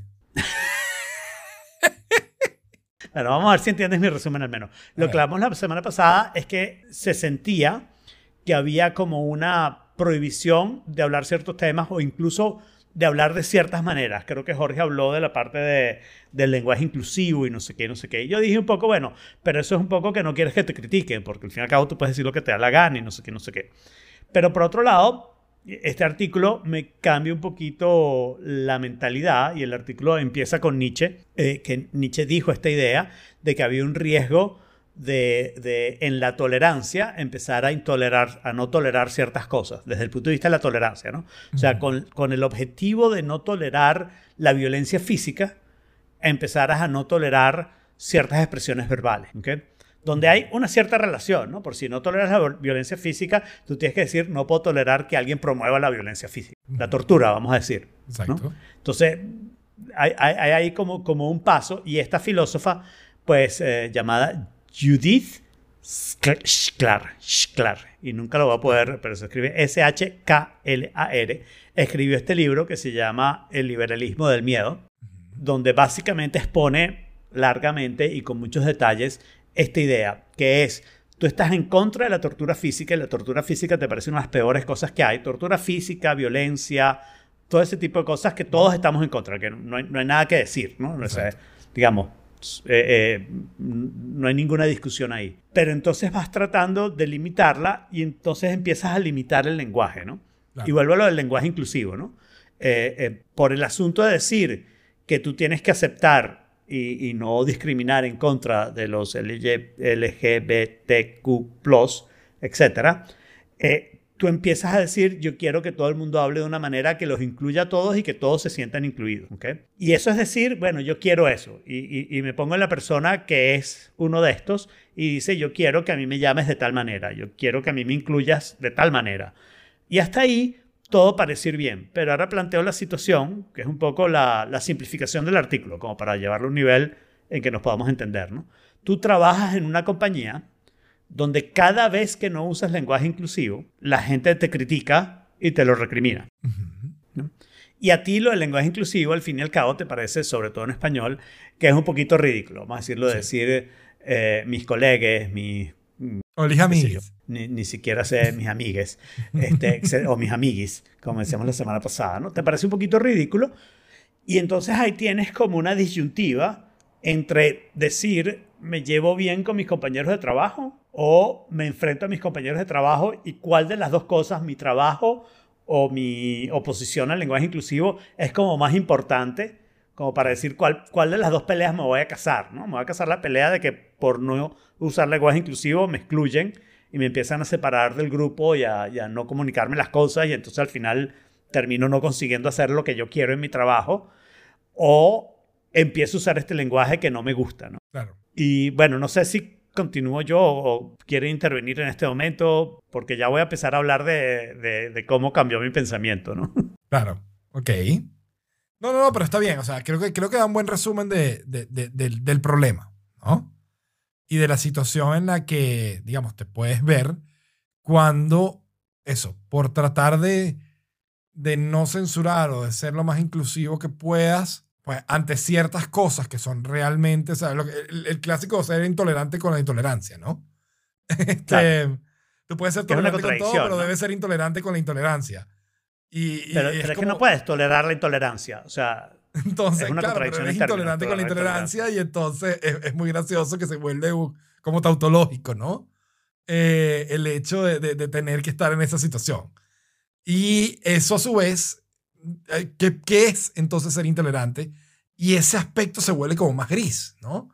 A medida que estás tratando de ser más inclusivo y de tomar en cuenta a poblaciones o a personas o a minorías tradicionalmente ignoradas, discriminadas, reprimidas, tienes, empieza a tener otra serie de límites que hacen que, ¿sabes?, te vuelvas intolerante a cosas que antes eran normales. entonces, tienes una sociedad más abierta por eso, o tienes una sociedad mejor al, al- al prohibir una forma de pensamiento. Bueno, en unos aspectos sí y en otros no, porque también pierdes una, una posición o pierdes una forma de pensar o pierdes, digamos, de repente algo bueno que pudiera salir de ahí o, o- o cosas que necesariamente a lo mejor ni eran ofensivas, ¿no? Y, ahí lo he visto en muchos casos con este, esta, esta movida publicitaria que han hecho muchas compañías de vamos a quitar a Don Jemima, vamos a quitar a Uncle Ben, vamos a tal, y, y- y he visto a muchas personas, incluso de color, diciendo, nosotros lo único que queríamos era que controlaran a la policía.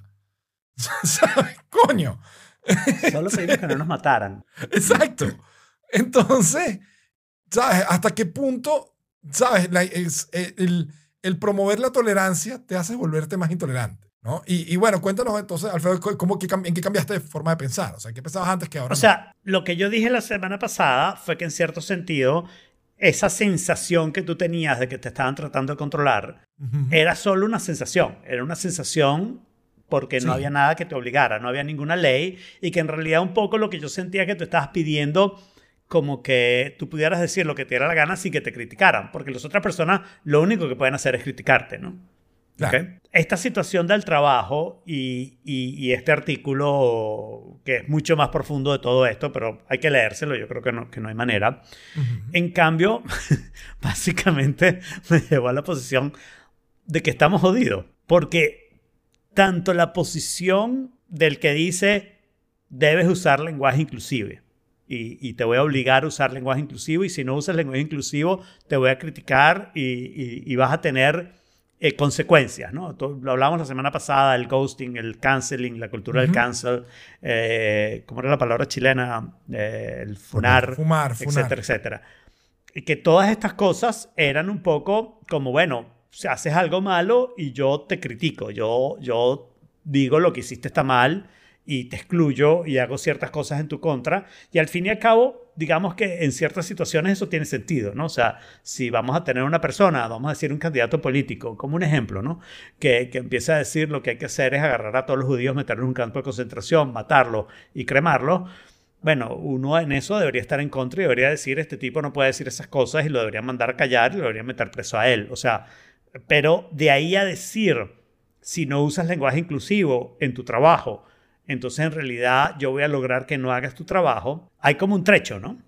Hay como un trecho. Y yo decía, bueno, aquí hay una cuestión de, de valentía, de coraje, de decir cuáles son tus principios, qué tan importante es, defiéndete, échale pichón, pórtate como una persona adulta y di no, y di por qué no, y, y lucha, cambia de trabajo, no joda, o sea, cualquier cosa, ¿no?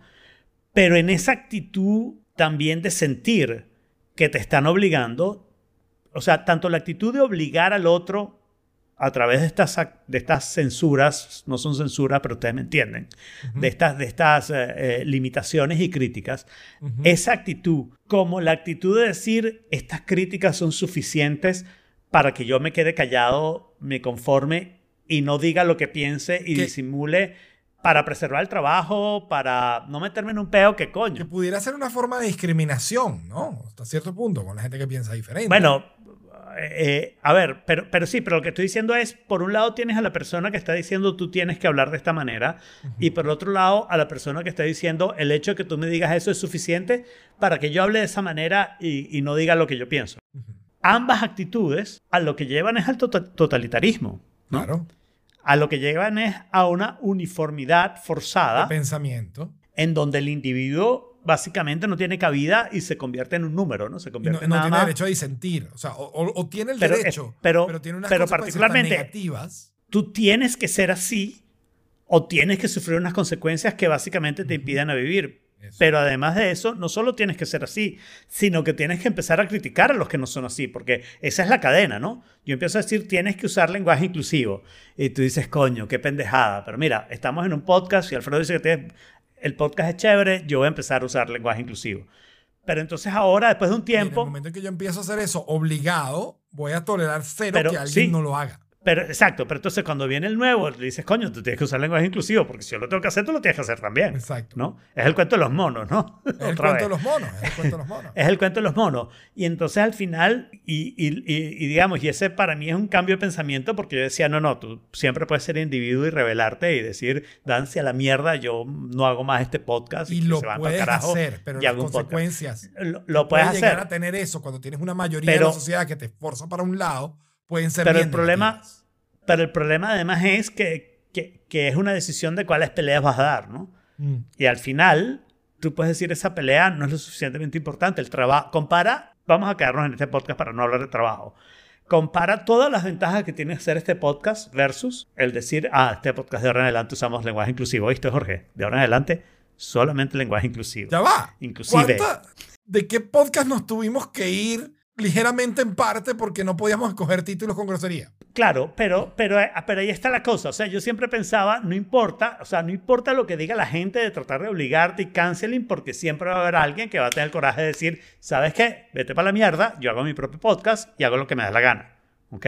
Pero eh, el contexto, cuando lo pones dentro del contexto de la sociedad, al final tú vas a decir, sí, pero eso es porque nosotros teníamos una opción y al final las consecuencias no nos importaban, ¿no? Porque no eran graves. Ahora pon consecuencias más graves. Pon tu trabajo. Claro, ¿no? pon que nosotros tres estamos trabajando. Pon, pon tu entorno Eh, y- y social. nosotros- O tus amigos, ¿no? O sea, ser aceptado en un entorno Bueno, social. e- es- incluso. ese es el asunto. Y, y- y lo voy a poner, es- ese ejemplo me encanta, porque lo voy a poner a los dos lados. Tú tienes una persona que tú quieres mucho, y vamos a decir que esa persona es transgender, y esa persona quiere que tú uses lenguaje inclusivo con esa persona. Me- estoy quedando en el lenguaje inclusive, pero esto extiéndanlo a una cantidad de otras cosas que lo pueden extender generalizando, ¿no? O sea, la particularidad no es específica. Eh, esa persona te lo pide. Y como esa persona te lo pide, tú dices, bueno, yo no estoy de acuerdo, pero la amistad de esa persona es más importante que el yo no estoy de acuerdo. No es suficiente como para pelearte con esa persona, es lo que quiero decir. Y entonces tú agarras y usas lenguaje inclusivo. Y entonces pues viene otro amigo, se junta al grupo y ese amigo empieza a usar lenguaje inclusivo y tú le dices, coño, no, es que tú sabes que él le molesta que no use, entonces usa lenguaje inclusivo. Y al final terminas eso, terminas en un totalitarismo con gente que no está de acuerdo con el principio del totalitarismo, ¿no? Y lo voy a decir claramente, terminas matando judíos con gente que piensa que matar judíos es malo. Claro, Ya sé claro, que la ley de Godard metía a los judíos, ya perdí la discusión. Mira, Pero bueno, esto yo lo Jorge quiere decir relaciono algo. mucho- sí, yo lo relaciono mucho con cosas que se ven en Twitter todos los días. Cuando alguien dice algo polémico, entonces empiezan eh, como que las opiniones encontradas de la gente que está a favor, de la gente que está en contra. Entonces, cuando hay alguien que dice algo eh, en, en esos comentarios con los que otra persona no está de acuerdo, entonces esta persona viene y dice, si no tienes nada mejor que decir, entonces, ¿para qué lo dices? No digas nada, es mejor quedarse callado. Pero eh, estás contradiciéndote, Claro. porque le O sea, estás yo, por diciendo ejemplo, a la otra persona esta semana que no haga algo que tú estás haciendo. Entonces, para eso no hay solución. Eso es, eso es. A mí esta semana, por ejemplo, el, el tema este de la valla de la mujer transexual de Calvin Klein, que fue el tema de la semana. Ah, es transexual. Yo pensaba que solamente era gorda y negra. no, es gorda, negra y transexual. Ah, bueno. Eso es en Twitter. Yo Sí. por eso me salí de Twitter, vamos a estar Sí, claros. no, yo estoy, que, yo estoy que me lo pienso, honestamente, ¿no? Este. Y entonces, bueno, esta semana el, el, el tema fue, ¿sabes? La gente que criticaba, esta, o sea, un tuit de una muchacha venezolana quejándose de, de, de esta muchacha, ¿no? Entonces, yo, o sea, mi, mi posición, como siempre, suele ser la posición que molesta a los dos lados. ¿No? O sea, yo, para colmo, yo logro estar en una posición donde los dos lados se arrechan conmigo. Estás double cancel. Exacto, double cancel. Porque mi, mi opinión con respecto a esto era, ¿y de cuándo estar en una valla de Calvin Klein es un gran logro? O sea, porque es que... no. O sea, el problema aquí no es que la mujer sea gorda, negra, transexual, es porque estamos alabando estar en una, banda- en una valla de Calvin Klein que en tres meses será otro carajo. ¿Sabes? Es un trabajo más y ya. Y entonces, ¿sabes? Pero decir eso era que me cayeran los dos. No estás viendo el problema de la, de la inclusión de la vaina y tal. Y por el otro lado, ¿sabes? Que, que- que Calvin Klein, que la publicidad, que la gente. Coño, todo el mundo me iba a odiar. Y decidí no decir nada. Yo tengo problemas entendiendo el problema. O sea, El problema. o Chévere. sea, la, la muchacha. Pones una valla. que- no, la muchacha tuitea así como que esta gorda, negra, transexual. Es la, está en una valla de Calvin Klein y yo aquí, mujer heterosexual, bonita y vaina en Venezuela jodida. Claro, la mujer está llena de Ah, odio. O sea, sí, no, es terrible, es terrible lo que dice. ¿No? Pero todo es estúpido además, porque what, No ¿qué has hecho tú para estar en una calle Calvin Klein? Al menos pon fotos tuyas en interior a ver si Claro, funciona, pero además ¿no? genera todo un drama lo de la valla, que es revolucionaria, que es tal. Y yo, ¿ustedes alguna vez vieron una campaña de Benetton? Marico, Benetton hace 20 años hacía campañas mucho más impactantes que esta. claro. Porque ¿de dónde es nada. Benetton? Vamos a hablar claramente. ¿De dónde es Benetton? Italiana. Italiana, eh. Que el italiano, con el alma. Ajá. Sí, este, yo creo, o sea, yo te voy a decir sinceramente, para mí ese es el problema en Twitter. El problema en Twitter es que es muy difícil tener una conversación racional. De hecho, si eres racional, nadie te contesta, ¿no? Tienes que ponerlo extremo y ser completamente irracional para empezar a tener respuestas, pero entonces las respuestas son cosas que tú no quieres oír, o sea, que no te interesan, ¿no? Y de una gente que mucho menos te interesa también. Y de gente que menos te interesa, exacto. O sea, Instagram en ese sentido es un poquito más soft. puse, puse en las notas un artículo que me gustó mucho de Martín Barsaski. Martín Barsaski es un inversor argentino que ha vivido en Estados Unidos y en España mucho tiempo y fundó varias empresas importantes aquí en España. Él hizo lo de los routers esos de Wi-Fi. Que sí, los ponía- routers de Wi-Fi, ese es un emprendimiento de él. No sí. me acuerdo el nombre. Yo lo conozco a él personalmente. Él es cool. Él es, en general, es- a mí me chévere, parece es bastante muy chévere. chévere. Y él dice, mira, últimamente es más difícil ser progresista. Él siempre se ha considerado progresista y aquí empieza a listar todos los temas, digamos, de actualidad, ¿no? Y cómo, ¿sabes? Lo que él consideraba que es progresista lo ha no terminado metiendo en el campo conservador porque él no tiene una posición tan radical al respecto, ¿no? Tanto de Black Lives Matter como de mujeres en tecnología. El tema de mujeres en tecnología me pareció fantástico porque siempre se habla de que hay que meter a las mujeres en, en STEM, ¿no? En Science, eh, Technology, eh. Mathematics y Engineering, ¿no? Y que hay que meterlas allí, ya que el push para meter a las niñas a, a- a- a STEM, que a mí me parece muy bien. O sea, tú puedes promover que las niñas entren allí. Pero él lo que dice es, bueno, no hay, yo no conozco casi ninguna mujer programadora o ninguna mujer ingeniero, pero conozco un montón de mujeres biólogas y doctoras que están metidas en genética. Ahí el porcentaje de mujeres es altísimo. Y es ciencia, y es investigación, y es desarrollo. Entonces, ¿cómo me vas a venir a mí a decir que es que no hay mujeres en STEM? Sí hay mujeres en STEM, pero en un área de STEM donde hay más mujeres que hombres y hay, hombres, y otras áreas de STEM donde hay más hombres que mujeres. And that's okay. No sé si Sí, tienes razón en eso. Entonces, o sea, no sé si tienes razón en que hay más mujeres en biología que hombres. No lo sé. Eh, bueno, se- él- él probablemente habla el porcentaje- que él tiene en biotecnología El- y que los currículos pero- que recibe pero- son mucho más pero de ese es el mujeres que problema. hombres. Claro, pero eso es. o sea, Eso es porque hay muchas más O sea, mujeres desempleadas. Bueno, lo que pasa es que no se sabe. Lo que pasa es que no necesitas ah, eh, hacer un estudio mucho mejor. Claro, pero entonces Eh, habla de- del cambio climático, del COVID, de- digamos, de suposiciones que en general suelen estar un poquito más en el medio y cómo eso lo ha, ha hecho que lo califiquen de conservador, ¿sabes? U- ultra, ultra radical y es como, oh my God. ¿no? Es difícil hoy en día apoyar estas causas porque si no estás metido completamente en el extremo, entonces no, ¿sabes? No, no apoyas a la causa o no eres... Sí, ¿sabes? exacto. Tienes- Bueno, tienes- yo creo, yo creo que es diferente. light- No. Adelante, Jorge, perdón. No, que los progresistas light y los conservadores light hacen como un centro que en realidad los pone hasta pelear con su mismo lado. Mm. Y así es en la política también. Pero yo creo que es peor que eso. Yo creo que tú terminas peleando, no importa la posición que tome. Y no importa Sí. lo razonable que sea tu opinión o lo irrazonable que sea tu opinión, la pelea es exactamente del mismo calibre. Porque o te encuentras con los irrazonables del otro lado o con los razonables que están en contra de tu opinión irrazonable. Pero al final es como que no es el argumento lo que importa, sino que es como la postura, que, es- que es el, el objetivo del totalitarismo, ¿no? O sea, yo, por ejemplo, tengo dos cosas en las que más o menos estoy de acuerdo con Trump. Voy a mencionar una sola para que sea la menos controversial, ¿no? Trump se metió con el, el ¿cómo se llama? El Postal Union, el World Postal Union, no Ajá. acuerdo cómo- cuáles son las siglas, y se salió de ahí y al final el Postal Union dijo, no, no, no, no te puedes salir y concedieron que no podía ser que China pudiera mandar cosas tan baratas a los Estados Unidos. Yo le aplaudo eso y me parece que es súper valiente que alguien por fin lo haya hecho, ¿no? Porque Sí, era un abuso, sí. ¿ok? Eso no quiere decir que soy pro-Trump, soy completamente anti-Trump, ¿ok?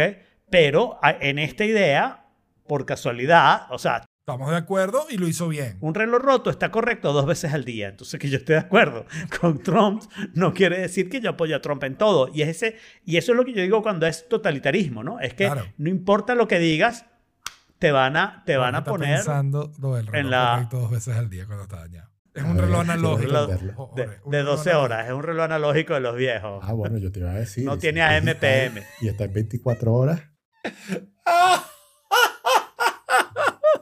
¿Ves? Ok. Sí, ese es un dicho setentoso de antes de los relojes ¿Ves? ¿Ves? Yo digo algo completamente estándar y ya soy un radical que no acepto AM y PM Lo que eres es y no me gustan los relojes digitales. Eres es un desactualizado. Bueno, me estaba refiriendo, mira. upa. Me estaba refiriendo a un reloj de esto. agüitas pues. digitales. Pero inclusive el Apple Watch, si el Apple Watch se queda fijo, tú tomas una foto de este, de mi hora del Apple Watch en este momento, ¿ok? No logro que se bien. vea, pero se lo imaginan, y dos veces al día va a estar correcto, ¿no? Eso es lo que Ujú. quiero decir. En fin, pero una vez al día Yo también sirve, coño. No es esencial que sea dos veces. Yo reconozco que yo soy un hijo de lo digital. Hay cosas que yo en la vida no aprendí la forma tradicional de hacerlas. Por ejemplo, yo no sé mandar cartas por correo. No entiendo las estampillas, cuánto cuestan, cuánto valen, cómo es la vaina. No tengo ni idea. Normal. Y, ahí, lo otro que no entiendo es, lo que me cuesta mucho son los relojes de aguja. Puedo pasar, Exacto. ¿sabes? Como 10 segundos en las Es innecesario. 3 y eh, 15, 20, 25. Ok. ¿Sabes? Es innecesario y no es tan exacto. Hablando de Exacto. relojes y dos veces al día y de AM y PM, no tiene nada que ver con el artículo, pero hoy descubrí, gracias a IA, que Etiopía está ocho años atrás. En Etiopía años estamos en el 2012. ¿Por qué? A la gente está en el 2012. ¿Y por qué no nos mudamos para allá? No, no, Tanto porque- Digo, no hay. COVID, exacto. no hay COVID, no hay Trump. para, ellos, para ellos la pandemia es del 2012, Pero ya, ¿por qué? no es del 2020. Pero, ¿Pero por qué? Porque tiene un calendario Tienen distinto. un calendario distinto. Y entonces me Ay, qué pregunto yo, chévere. me pregunto yo, ¿cómo hacen con los certificados SSL? Claro, porque. Wow. Nah, Están to- la- todos expirados o, o- o- o te da error. bueno, la, la computadora probablemente sabe qué hacer cuando pones hora de Etiopía, imagino. Muy loco. Entonces empecé a pensar loco. cómo era esa gente. Que por Pues. cierto, eh, en Etiopía, que esto también lo aprendí gracias a ella hoy, porque ella trabaja con eso, eh, mataron a un activista político ayer y... Bueno, realmente en pasan 2012, esas Jorge. Bueno, sí. Cu- cuando, bueno, noticia de hace ocho años, pues. Cuando, cuando pasan cosas así, que el gobierno necesita controlar a la población, apaga los servidores del NIC. Los apaga. Mierda. Ya va, una pregunta. Yo tengo, yo La tengo la duda. solución. Yo tengo una duda importante. El dominio, el nick de Etiopía es punto .ia. Solo por... No, no. Miren, yo creo que de ahora en adelante, eh, eh, en este momento, tenemos que adoptar una regla aquí. Cada vez que digamos una fecha que incluya el año, tenemos que decir ocho años año menos en Utopía. Porque hay que ser inclusives, coño. Hay que ser inclusives. Y si no, yo me voy a ofender y los voy a cancelar. Cada vez que diga una fecha, los voy a ignorar. Pero de verdad, en serio, hablando en serio, léanse este artículo. Bueno, a los oyentes es esto, no con Jorge. Léanse este artículo cuando tengan tiempo. Es un artículo filosófico profundo, pero yo creo que crea un problema fundamental en todo lo que yo pensaba acerca del progreso y acerca un Claro, montón pero de eso era un ¿no? poquito lo que yo hablaba la semana pasada, ¿no? O sea, decir, bueno, ¿hasta qué punto por forzarme a hacer, ¿sabes? Eh, De, de esta forma no, no, no estamos cayendo en un totalitarismo y en una sola forma única de pensar, ¿no? Y, y- y- Es que la única manera en que no caigamos en totalitarismo es, es que digamos, fuck it, cancel me, do whatever, pero esto soy yo, esto es lo que pienso y yo voy a Claro. decir lo que pienso. Y si piensas que debes usar lenguaje inclusivo, di que debes usar lenguaje inclusivo. No estoy diciendo que no. O sea, eh, si, si eso es lo que piensas, Pero di lo que, que piensas. Pero si piensas que no, di que no. Y, y enfréntate y sufre las consecuencias de cualquiera de los dos lados y whatever. Pero si no lo hacemos, entonces, vamos condenados a eso. Y, y te voy a decir la otra cosa que, que me ha cambiado mi opinión en estas últimas semanas que me preocupa respecto a esto. Está relacionado, no, no, no es totalmente loco, aunque parezca al principio que es totalmente loco. Tú y yo, Jaime, y creo que Jorge también está de acuerdo con esto, pero no quiero opinar, no, no quiero ponerle palabras en su boca, estamos de acuerdo con que hemos vivido un progreso importante. ¿ok? Total. Y Sí, que la sí. civilización en general es un progreso importante. Sí. Pero si analizas la cosa con lupa, en realidad la civilización fue el desastre durante prácticamente 10.000 años. ¿Ok? La causa de las guerras, la causa de las matanzas más grandes, la causa de, pero de sí. los mayores desastres. Y lo que pasa es que los últimos 200 años han sido una especie de milagro. ¿no? Bueno, que las dos guerras nosotros- mundiales te quitan el milagro, pero... No, no lo quitan, porque compara las guerras mundiales con la guerra de 30 años y es un chiste. ¿ok? O sea, las guerras antes en términos de porcentaje de población eran muchísimo peores. Inclusive las guerras mundiales, que fueron las últimas además, y ya tienen 70 años ¿no? de, de, de, Ujú. de añeja, ¿no? O sea, que es nada más la primera mitad de estos 200 años. Pero en estos 200 años hemos reducido la mortalidad infantil de una manera Sí. salvaje, hemos aumentado la expectativa de vida, hemos reducido las mentes violentas, no en todos los 200 años, pero si ves la tendencia es muy clara que hemos reducido las muertes violentas, ¿no? El crecimiento de la riqueza, de la, de, de- de- de la reducción del analfabetismo, de la educación. Sí, sí, pero los otros 10.000 años son lo contrario. Los otros 10.000 años la civilización fue el problema. La civilización fue la causa de las guerras. La civilización fue la causa de la mortalidad ¿Tú dices que infantil. es la civilización o La es el tribalismo? La civilización, la civilización. Porque si yo tuviera mi tribu cerquita en el Amazonas, tranquilo y no sé qué, aislado, eh, seríamos ya va, felices. Es que precisamente... Mandados por el matriarcado. Cuando, cuando digo el tribalismo, lo que digo es que yo tengo esta civilización aquí, esta civilización aquí, y esta civilización aquí quiere los recursos de la de acá, y empieza a crearse el enemigo. Y empieza el conflicto, y empieza la guerra, y empieza Claro, la... pero eso, eso, eso, es justamente, eso es justamente el inicio de la civilización. O sea, el inicio de la civilización es, bueno, eh, no me voy a meter en eso, pero, pero el inicio de la civilización es justamente ese punto en el que los hombres alfa dicen, yo quiero lo de allá, y los hombres beta empiezan a construir cosas para que lo logre. ¿Ok? Claro, pero eso pasa en chimpancés, en gorilas. O sea, no es, no es algo exclusivo. Pero es completamente distinto porque hasta que los hombres beta no empiezan a construir todo lo que construimos nosotros, es algo muy local y aislado. La manera de hacer matanzas gigantescas es a través de la civilización y a través de armas mejores y a través de organización de ejércitos, estrategias militares, eh, saber que puedes conquistar no solo el pueblito al lado, sino el país de al lado. ¿ok? Eso, es, eso es algo que requiere una organización, un pensamiento que es muy arrecho y que lo hacen los nerds. ¿Ok? lo ejecutan los hombres alfa, pero lo hace, pero, pero la- el pensamiento de que esto es así lo hacen los nerds y para mí eso es la civilización, ¿no? ¿Ok? Bueno, entonces para Y- eso y les- entonces- les, voy a dejar en las notas el link al video de YouTube de Do the Evolution de Pearl Jam, que es el mejor ejemplo. Muy buen tema. Y el video es increíble. Pero la idea que yo quería decir es, nosotros no sabemos que estos 200 años no sean en realidad una isla, ¿ok? Y que después de estos 200 años vamos a volver a caer Es en probable. una época de violencia. Es bueno, yo no lo probable. sé, yo no lo sé, yo no lo sé, Bueno, yo no o sé. sea, digo, digo no sé para dónde viendo vamos. la historia de la humanidad, porque hubo, yo creo que hubo momentos como este antes. El Renacimiento se parece un No. poco a momentos como este. En la Italia, pero en China era una un mierda. Claro, En- no a nivel global porque no teníamos las Claro, herramientas ese para es el ser punto. globales. El, el- el punto es que cuando sacas promedios, a nivel global estábamos vueltos mierda. Las islitas no importaban porque el resto estaba Claro. jodido, jodido, jodido. Claro, pero o sea, no teníamos, o sea, y, yo creo que eso es parte, algo de lo que ayuda a mantener la estabilidad del mundo que tenemos, es que ahora somos tan codependientes del resto del mundo para la economía, para el comercio, para tantas cosas, que no es, o sea, en la escala de valores dejó de ser buena idea invadir al otro y es mejor negocio negociar y conversar con el otro y comerciar con Claro. el otro. ¿Ok? Y ahora tienes O- herramientas para distribuir y, y comunicar lo bueno, masificarlo, pero también lo malo. Claro, pero en el ¿eh? momento Y en por que... ahí es por donde puede venir la recaída. Pero en el momento, Claro. exacto, en el momento en que se empie- te empiezas a cerrar, ¿ok? Bien sea por la distribución de malas ideas, o bien sea por cosas como una pandemia como esta, donde tú puedes decir, bueno, resulta que la cura la desarrollamos aquí, yo no se la doy a más nadie, primero a mi gente. Y entonces eso dice, ah, bueno, pero si tú no me das eso, yo no te hago comercio contigo. Y entonces, y eso empieza a generar una serie de polarizaciones y de creación de subgrupos que pueden generar un, ¿sabes? Una serie de bloques que pueden terminar enfrentándose. Entonces puede haber un retroceso Y bárbaro. además de eso viene el cambio climático y sube el mar y entonces nos jodimos. Arregló y resulta que nadie sabe matar una puta gallina para comérsela y nos morimos de hambre. Exacto, se arregló todo el problema. Se dijo en Oforkit.